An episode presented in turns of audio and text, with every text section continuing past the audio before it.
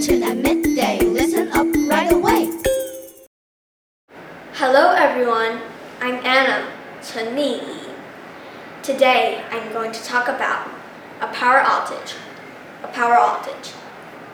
Last night, we were having dinner in the kitchen when the lights suddenly went out, plunging us into darkness. We stumbled about, arms outstretched, unable to see. I even tripped over the dock and hurt my leg. Mom managed to find a flashlight. Dad used it to look for candles, but accidentally tripped over the chair and banged his elbow. Eventually, he found the candles on top of the cupboard. We all took some and lit them, happy for the little light they provided. Looking outside, we saw that there were no lights on in any of the other houses on the street. We knew then there had been a power outage for the entire block.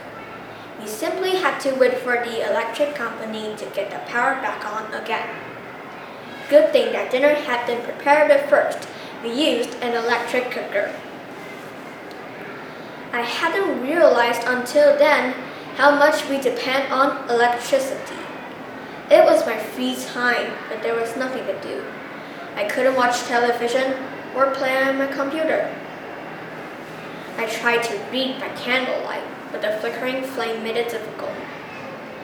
In the end, I gave up trying to do anything and went to bed. When I woke up in the morning, I was relieved to see that the power was back on. Power outages are the worst. Thank you for listening.